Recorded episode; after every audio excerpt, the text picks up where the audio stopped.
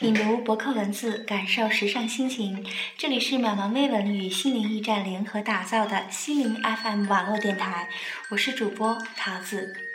今天呢，桃子将和您一起走进青蛙王子故事的童话世界。如果您读过格林童话，您一定还记得那只小青蛙。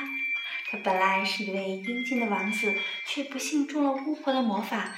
从此只能住在深深的井底，在寂寞中倾听森林的喧哗，没有伙伴，也没有欢乐，看不见阳光，也看不见鲜花。有一天，一位美丽的公主来到森林里的水井边玩耍，她最心爱的一只小小的金球滚进了深深的水井底下。好心的青蛙帮他找到了金球，小公主用一个承诺作为报答。后来的故事呢，人人都知道了。公主最终信守了那个诺言，她把青蛙抱上了自己的餐桌，还让它住进了自己的房间。最后，青蛙变成了善良的王子，成了公主最亲爱的丈夫和伙伴。他们从此过上了自由的生活，幸福地住在王子的宫殿。这个故事呢，告诉我们一个道理：有谁在困难中帮助过你，你就该把它记在心底。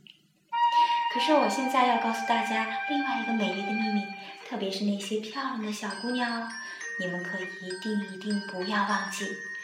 如果你想在长大以后遇见一个英俊的青蛙王子，那么你最好从现在开始就要学会去热爱每一只小蝌蚪，去把泥坑里的小蝌蚪捧进池塘，去把岩石上的小蝌蚪放进小溪。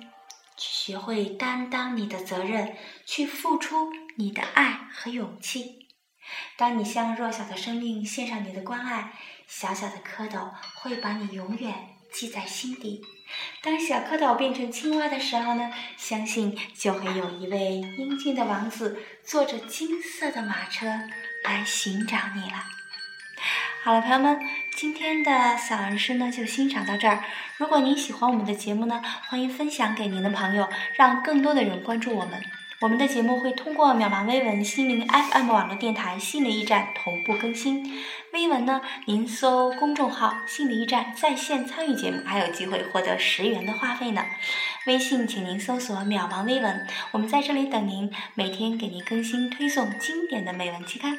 好了，亲爱的朋友们，咱们下期。再见。